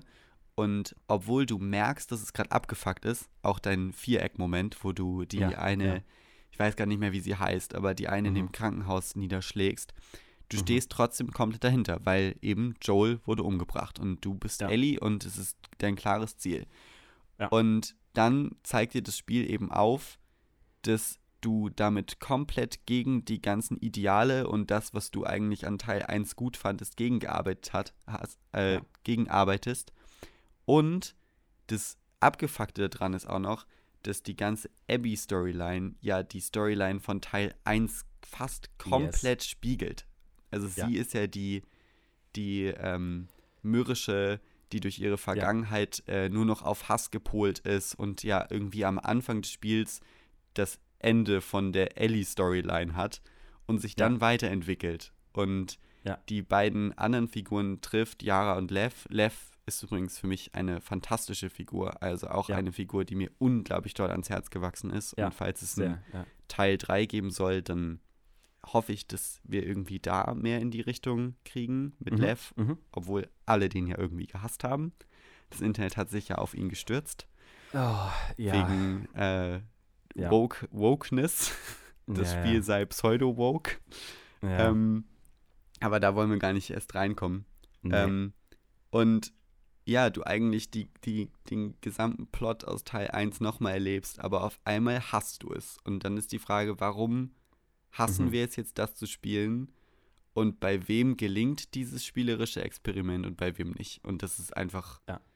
krank. Das ist einzigartig in, in Videospielgeschichte. Habe ich noch nie irgendwie so erlebt. Ja, nee. Voll der spannende Punkt. Also, dass du letztendlich so ein bisschen den, der Spielerschaft äh, den Spiegel vorhältst und sagst, okay, und jetzt zeig mal, wie viel das, wie viel das wert war, was du im Teil 1 irgendwie mitgemacht hast. Wo, Teil 1 macht es dann natürlich auch ein bisschen einfacher. Du bist Joel und du hast Ellie als äh, Fixpunkt sozusagen. Und darum geht's. Fertig. Ja. Und das zweite ist halt auch moralisch total grau. Das befindet sich in der Grauzone. Und Ellie ist auch nicht nur Good Guy, also oder Good Girl sozusagen. Äh, ne? Also du hast auch gerade schon gesagt, die Leute springen immer mehr ab, auch im Gameplay selbst, wenn du Leuten dann mit, einer, mit einer Axt in den Kopf äh, schlägst oder Leute exekutierst, kommentieren das deine Leute auch und sagen, oh, puh, Ellie, Alter. Äh, so, ne? So nach dem Motto, das ist gerade ein bisschen drüber. Ähm, äh, Obsession hast du es genannt und das finde ich einen ganz, äh, ganz treffenden Begriff. Und ähm, ja, also bei mir hat das Experiment funktioniert. Ich hatte Empathie mit Abby am Ende und auch natürlich durch diese Lev-Geschichte, die ich äh, sehr, sehr stark fand. Die, die, ja, hat mich total abgeholt und du hast recht, ich habe es so, glaube ich, noch nie betrachtet, dass es ja eigentlich eine Spiegelung vom Teil 1 ist äh, und du mit anderen Gefühlen daran gehst, weil es also komplexer ist und mehr Figuren und mehr Hintergrund. Beim ersten Teil hast ich habe das nie hinterfragt, dass ich diese, diesen Doktor über den Haufen geschossen habe. Ja. Ich, fand, ich fand, ich war im Recht. Klar, du hast das vorhin auch gesagt, das ist eine rein egoistische Entscheidung. Die habe ich als Spieler aber auch getroffen. Also klar, das Spiel geht nicht weiter, wenn ich es nicht mache, aber ich habe in dem Fall diesem Typ eine Kugel verpasst, in dem Moment, wo ich in die Tür reingekommen bin. Äh, heißt, für mich gab es eine ganz klare ähm, ich bin hier der Gute, ihr seid die Bösen, fertig. Also ich als Spieler wurde überführt sozusagen im Teil 1 schon. Und in Teil 2, in dem Moment, wo ich dann sage, genau, ich hasse es eigentlich gerade mit Abby zu spielen, werde ich wieder überführt. Das finde ich gerade eine, äh, eine sehr, sehr spannende Erkenntnis, ähm, die du da gerade aufgemacht hast, ja. Glaubst du, du kannst ein, so, wenn so eine, deine Achterbahnfahrt der Gefühle irgendwie nachvollziehen? Weil wann du an welchem Punkt für welche Figur mehr Empathie hattest. Weil ich glaube, bei mir geht es. Also ich kann nicht den Punkt genau festmachen, an, an welchen, ähm, ja, an welchen Punkten genau, zum Beispiel in der Abby-Storyline, das für mich geswitcht ist. Ich glaube, relativ früh tatsächlich. Ich glaube, ich bin immer ein mhm. sehr, ich glaube, ich gehe an, an Spiele ran mit, die werden sich was dabei gedacht haben mit dieser Entscheidung mhm. im Storytelling. Ich vertraue den Menschen, die mir diese Story erzählen wollen. Deswegen war ich, ja. glaube ich, von dem Joel-Tod am Anfang unterdurchschnittlich abgefuckt. Ich mhm. glaube tatsächlich, mhm. dass ich habe da so irgendwie so ein naives Vertrauen in Storytelling. Deswegen ja. habe ich mich ja. früh, relativ früh auf die Abby-Sache eingelassen. Aber ich, also bei mir selbst kann ich zum Beispiel genau nachfühlen. Ich weiß noch genau das Gefühl, dass ich Ellie im letzten Akt bist du eben mit, mit Dina auf einer Farm und es könnte wieder gut sein und dann gehst du eben los für diesen letzten Teil des Spiels. Ja. In diesem äh, Center irgendwas, Barbara ja. oder irgendwie sowas, äh, wo ja. du dann Abby jagst. Äh, mhm. Und ich weiß, dass Ellie an dem Punkt für mich einen maximalen Disconnect mit mir als Spieler hatte. Ich wollte diesen Teil nicht mehr spielen. Ich fand ja. es schrecklich, jede Sekunde. Ich habe gedacht, lass die arme Abby in Ruhe. Die ja, ja. hat es wirklich nicht verdient, dass ich sie jetzt hier gerade an der Stelle nochmal jagen muss. Das heißt, da war meine, haben sie es tatsächlich geschafft, dass meine Sympathien komplett mhm. geswitcht sind, obwohl ich die andere Seite gespielt habe. Und das ist irgendwo komplett abgefuckt. Also auch in dem, in dem mhm. Kampf am Ende, das Spiel hat es geschafft, dass ich mit, mit der Liebe für Joel und Ellie da reingegangen bin und am Ende aber Team Abby war. Und ah, ja. das ja. finde ich verrückt. Also ich glaube auch ja. jetzt für ein Part 3 würde ich lieber Abby spielen als Ellie. Oh, Hot Take. Ähm, da bin ich auch ganz doll in der Minderheit. ja, also würde ich nicht. Ich, aber ist natürlich die Frage, wie erzählst du jetzt die Geschichte von Ellie weiter und ist ihr, ihr Character Arc, ihr Story Arc nicht auch jetzt auserzählt damit. Eben, das ähm, spielt für mich auch mit rein. Genau, ja. Ähm, Abby und Lev wäre natürlich super spannend. Ähm, Würde ich safe zocken. Ähm, ist vielleicht nicht the obvious choice, aber war Teil 2 auch nicht, wie sie es aufgemacht haben. Also why not? Und äh, Genau, und auch das Ende, ne? Also Abby ist ja ein, äh, ein, praktisch nur noch ein Skelett, die praktisch zum Sterben an irgendwie so einen Pfahl gebunden wurde. Das heißt, du, du triffst sie auch im absoluten, im absoluten äh, Rock-Bottom-Moment, wo sie kurz vorm Sterben ist und äh, du hast gar keine Freude mehr, also du hast keine Freude mehr daran an deiner Rache. so, also spätestens da hast du keinen Bock mehr auf diese halb verhungerte Frau einzuschlagen. Ähm, und genau, so diese ganze Rache-Feldzug wird ja auch ad absurdum geführt und deswegen finde ich, gelingt der Switch auch dann wieder mit diesem kurzen Flashback von Joel mit der Gitarre. Äh, dieses, okay, er kommt nicht zurück. Ver vergeben kann auch eine One-Way-Street sein und ich muss jetzt, äh, ich muss loslassen. Es hilft mir nichts. Also ich kann jetzt Abby hier töten und Lev äh, irgendwie seinem Schicksal überlassen, aber ist ja auch irgendwie nicht das Wahre und das repeatet ja so den Cycle. Ähm, ja, und da war ich, da war ich äh, platt. Und äh, guter Punkt, ähm, der Disconnect von Ellie, ähm, der kam für mich immer wieder, der kam auch schon in den ersten drei Tagen immer mal wieder, wo ich das Gefühl hatte, okay, sie ist so wirklich obsessed mit, mit ihrer Rache. Äh, und sie stößt jemand wie Dina, die mir auch ultra ans Herz gewachsen ist. Ich finde es mhm. eine fantastische Figur. Ähm, stößt sie auch von sich weg und eigentlich alle. Und äh, sie ist am Ende auf sich alleine gestellt in, ihrer, in ihrem Wahn, da jetzt Ne, oder in ihrer, Sel also sie ist ja selbst unaufgeräumt. Sie ist ja emotional unfassbar kalt. Also die Ellie aus dem ersten Teil ist da viel nahbarer und äh, mehr in Sync mit ihren Emotions. Und im zweiten Teil ist dann wirklich eine, eine sehr ober, also eine sehr krasse äh, Emotion liegt drüber, nämlich Zorn und, und Rachegefühle unter den ganzen anderen Gefühlen, die sind. Verlust, Trauer. Sie trauert ja auch keine Sekunde oder fast keine Sekunde. Sie zieht los und sie sagt, okay, und ich erkläre der, der, Menschheit jetzt den Krieg und ich ja. mache alle platt und es ist mir scheißegal, welche Konsequenzen das hat. Stichwort Konsequenzen, das kriegen wir dann bei Abby mit. Wir lernen die Leute kennen, die wir in, in den ersten drei Tagen mit Ellie umgebracht haben teilweise. Also wir erinnern uns an diese Menschen, die Geschicht, Geschichten bekommen, Gesichter, äh, Eigenschaften, ähm, Witz, äh, tragische Background-Stories. Ne? Also das, ich finde es um mal so ein bisschen die, die Biegung Richtung Ende des Podcasts vielleicht zu machen, wir reden schon wieder äh, ordentlich lang. Ähm, ich finde es ein, ich finde es wahrscheinlich das mutigste Game-Experiment, das für mich auch geglückt ist. Ja. Es war nicht die Experience, die ich haben wollte, aber die, die ich bekommen habe, war krass. Und ich hätte nicht gedacht, dass man so auf der Klaviatur meiner Gefühle spielen kann für 35 Stunden Gameplay. Und hättest du jetzt, wenn du sagst, nicht die Erfahrung, die du haben wolltest, aber würdest du sie jetzt tauschen? Für die, die du ursprünglich haben wolltest? Nee. Gut. Nee, weil es hat, es hat zu viel mit mir gemacht und mich zu krass lang beschäftigt, als dass ich sagen würde, das will ich auch eintauschen. Ähm, ich wollte das Ende des ersten Teils auch nicht eintauschen und das war genau das, was lang mit mir was gemacht hat, obwohl es sich kurz unsatisfying angefühlt hat. Aber jetzt nochmal ein komplettes Spiel, 20 Stunden Ellie und Joel, ja, wäre nicht konsequent gewesen. Das hast du vorhin ganz gut, ganz gut zusammengefasst.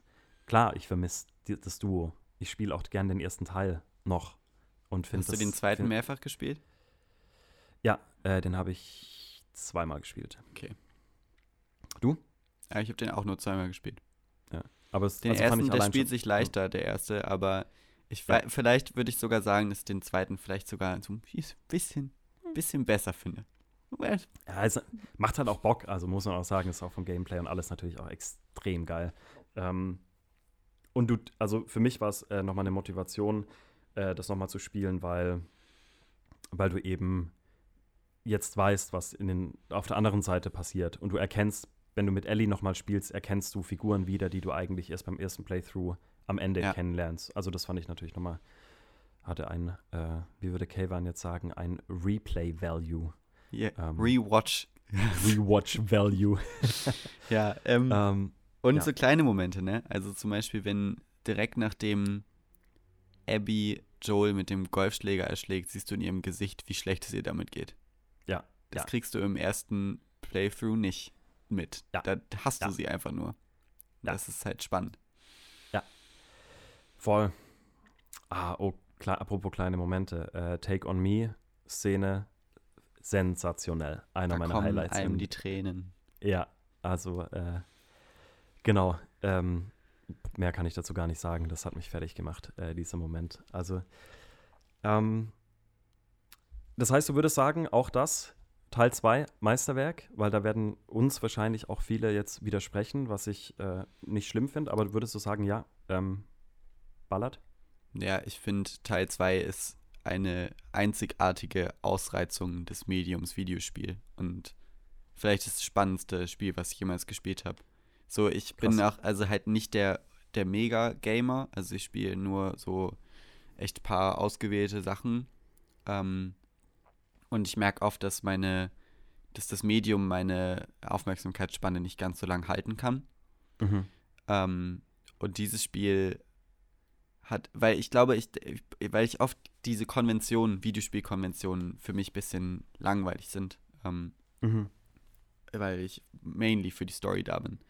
Und ja. dass dieses Spiel es geschafft hat, das so krass umzukrempeln und irgendwie dem ganzen Medium zu zeigen, was möglich ist, als wie man dieses, wie man Gameplay, wie man Storytelling noch anders denken kann. Und das finde ich so unglaublich respektabel bei so einer großen mhm. Marke, die man auch für fünf Teile hätte safe spielen können und sie hätte immer Geld reingefahren.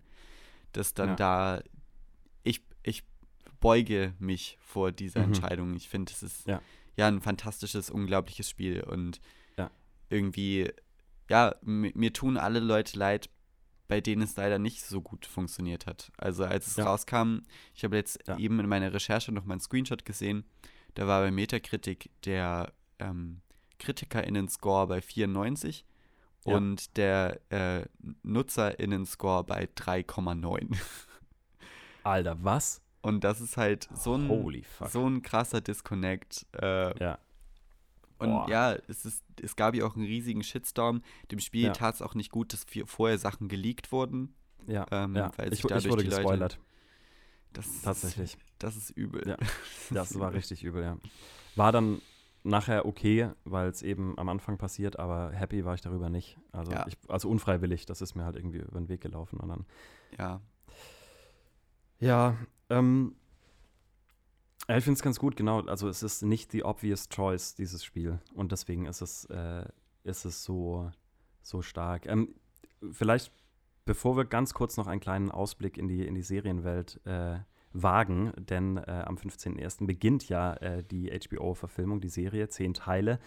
Ähm, kurz an euch, die ihr gerade zuhört. Ähm, ihr dürft natürlich auch jederzeit gerne eure Meinung äh, kundtun. Vielleicht widersprecht ihr uns, vielleicht stimmt ihr uns zu. Äh, wir sind auf jeden Fall sehr, sehr gespannt äh, zu hören, was ihr über diese Spiele denkt und wie es euch damit ging. Vielleicht seid ihr ja wirklich anderer Meinung, auch was Teil 2 anbelangt ähm, weil da ging ja wirklich die Meinung weit auseinander. Tut das doch gerne, äh, kommentiert äh, unter ähm, auf unserer Website 4001reviews.de oder gerne unter den Podcast folgen oder sonst wie schreibt uns auf Instagram. Ihr findet uns überall 4001reviews.de und diesen Podcast Flix und Fertig, den hört ihr natürlich auch. Jeden Dienstag gibt es eine neue Folge auf allen äh, bekannten Streaming-Portalen und Podcast-Portalen. Also schaut auch gerne mal vorbei. Ich verspreche auch nicht jede Folge ist so spoilerwütig wie die heutige, aber äh, das wird in der Regel auch angekündigt. Also lasst uns gerne wissen, was ihr von den Games denkt und vielleicht auch, was ihr von der Serie erwartet. Und Daniel, das ist jetzt äh, meine Abschlussfrage an dich, äh, bevor wir diesen Podcast abrappen. Was erhoffst du dir von dieser Serie? Boah, ich, ich, ich weiß es gar nicht, weil eigentlich sollten wir ja zufrieden sein, dass wir die Geschichte schon perfekt erzählt bekommen haben. Das ist immer so diese mhm. Frage, braucht das Spiel jetzt gerade die Adaption? Ich, ma ich mag dieses das Ding ganz gern, das Beispiel, was viele Leute immer bei Uncharted bringen. Uncharted mhm. kopiert von Indiana Jones und ja. jetzt gibt es dann eine Uncharted-Verfilmung, die dann aber wieder genauso ist wie Indiana Jones. Dann könnte man sich ja im Endeffekt auch einfach Indiana Jones angucken. Wir könnten uns ja. auch einfach nochmal Leon der Profi angucken. Und ja. äh, dann hätten wir irgendwie eine ähnliche Experience oder wir spielen nochmal das Spiel durch. Aber dennoch bin ich natürlich total gespannt. Ähm, ich hoffe, dass sie. Boah, ja, ich bin halt dann. Es ist natürlich schwierig, ne? Ich bin ein Hardcore-Fan. Ähm, ich hoffe, dass sie jetzt äh, beim ersten Teil relativ nah an dem bleiben, was da ist, weil es ist eben so ein unglaubliches Potenzial. Ich freue mich, dass sie das DLC mit einbinden. Das ähm, ja. hat man ja schon ja. gesehen, weil ich finde, das bringt sehr viel Charakter mit rein und ja. ist, glaube ich, ähm, eine Sache, die sich auch außerhalb dieses Story-Abschnittes weiter auserzählen lassen würde. Und dann hätte man noch einen interessanteren Coming-of-Age-Aspekt drin, der auf Ellies Figur mehr zutrifft, weil der, oh, der Gedanke kommt mir gerade erst, weil wir mhm. sind ja nicht, wir spielen ja nicht aus einer Perspektive. Das heißt, wir haben auf einmal ja. zwei ProtagonistInnen ja. und nicht mehr ja. nur einen, dem wir konsequent folgen. Das heißt, da muss auf jeden Fall ein bisschen Änderung mit rein. Ja. Ich bin gespannt, wie sie es aufteilen, weil es sind zehn Folgen. Ich hätte gedacht, sie erzählen es in sechs. Mhm. Äh, ich glaube, also wenn ich es gemacht hätte, hätte ich irgendwie direkt an sechs Folgen gedacht, weil zehn sind doch schon arg viel. Ja. Ähm, bin ich auf jeden Fall gespannt. Ich, ich erwarte dann dadurch tatsächlich, dass sie noch irgendwas extra mit reinbringen werden oder manche Sachen länger auserzählen. Ich kann mir zum Beispiel vorstellen, dass sie Henry und Sam ein bisschen mehr ausarbeiten. Mhm. Aber sonst, ich finde, es sieht halt fantastisch aus bis jetzt. Ja. Also ich habe ja. ähm, mir alle, alles Trailer-Material angeguckt und wir, Videospieladaptionen sind ja immer eine schwierige Geschichte. Ähm, ja. Aber ich finde, dass jede, jeder, jedes Bild da bisher eigentlich total erzählt, was das Spiel auch erzählt. Die Atmosphäre stimmt, die Bilder stimmen. Sogar so kleine Details, das hatte ich dir auch geschrieben, dass ein, mhm. ein Take on Me Remix ja. oder eine Version im Hintergrund läuft. Das ist so ein ja. schönes ja. Detail, was halt für die meisten Leute wahrscheinlich over their heads gehen wird. Ja. Aber ich fühle mich davon total abgeholt und ich mag auch die kleine Reference an Teil 2. Ja. Weil yes. das wird dann nämlich irgendwann spannend, weil ich mich so doll dafür stark machen würde, dass sie die Story nicht redconnen, wie man so schön sagt. Mhm. Und dabei bleiben, was sie dann auch in den Spielen erzählt haben. Wobei ja. es dann natürlich, dann kommen wir in eine ganz andere Diskussion. Funktioniert diese Story außerhalb des Videospielmediums von Teil 2 oder haben sie es tatsächlich geschafft, eine Story zu erzählen, die einzigartig in dem Medium ist? Ja. Aber ja, das sind alles so wirre, lose Gedanken. Ich freue mich ja. total drauf. Ich glaube, ich wäre auch okay damit, wenn es nicht so gut ist, weil ich glaube, mhm. ich habe so eine kleine Last of Us-Erinnerung und so ein Gefühl in mir abgespeichert, wo ich glaube, nichts kann daran. Selbst der mhm. Teil 2 mhm. Konnte mein schönes, meine schöne Erinnerung an Teil 1 mhm. nicht kaputt machen, weil das so doll ja. in mir abge irgendwo drin ist und voll Teil von meinen, von meiner ganz, ganz pretentious Kunsterfahrung ist. Ähm, ja, ja. Ja, das. Ich bin einfach positiv äh, optimistisch und schau da einfach rein. Wir werden ja wahrscheinlich auch, also Sophie und ich werden wahrscheinlich auch Podcast drüber machen. Ähm, cool. Kleine ja. Werbeblock vorausgeschickt, äh, wenn wir das schaffen, dass wir dann da Folge für Folge auch durchsprechen. Die cool. zehn Wochen. wow, ja, bin ich gespannt. Bei dir? Ja, also kann ich mich in ganz vielem anschließen. Ähm, ich finde, die Bilder sehen fantastisch aus. Man erkennt, wenn man die Spiele kennt, auch, also zum Beispiel das eingestützte, die zwei eingestützten Hochhäuser ja. ähm, im, im Auftakt vom ersten Teil ähm, erkennt man wieder. Ähm, ich finde, es ist größtenteils cool gecastet. Ich bin noch nicht ganz sicher, wie sie Ellie hinkriegen, ähm, weil ich äh, ja, aber einfach, oh, wie heißt sie denn? Äh, Bella, Ramsey oder so? Ja. Die Schauspielerin, äh, die ich ja nur auf, aus Game of Thrones kannte, wo sie natürlich irgendwie auch super badass spielt. Äh, und ich kriege das Bild gerade noch nicht aus dem Kopf. Ich lasse mich da aber sehr, sehr, sehr gerne äh, eines Besseren belehren. Könnt mir gut vorstellen, im letzten Trailer fand ich sie auch wieder sehr viel Ellie-mäßiger, Ellie äh, wo sie da irgendwie die Leute verarscht hat.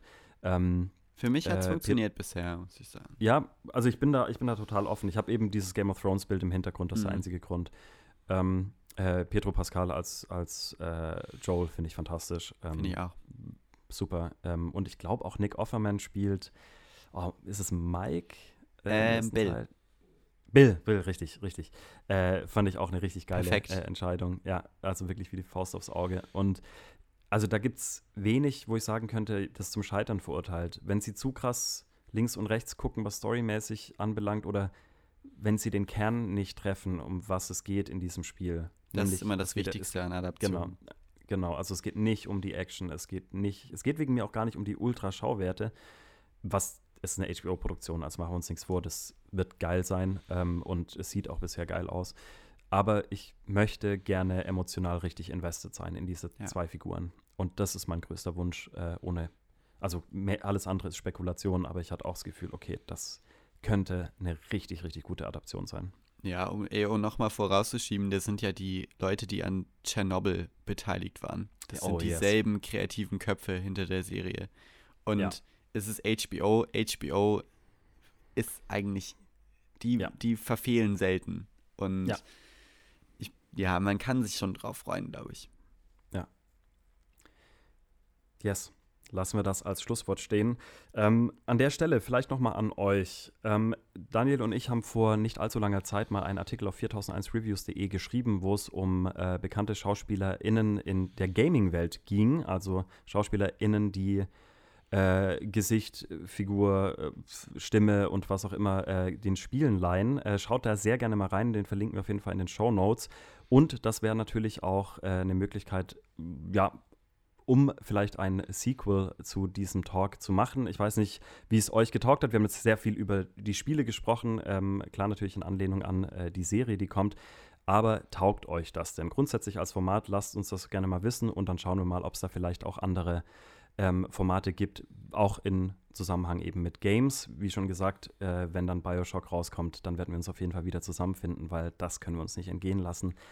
Aber an dieser Stelle vielen Dank fürs Zuhören. Äh, Daniel, vielen Dank dir für deine Gedanken. Hat mir sehr viel Spaß gemacht. Mir auch. Ich danke dir.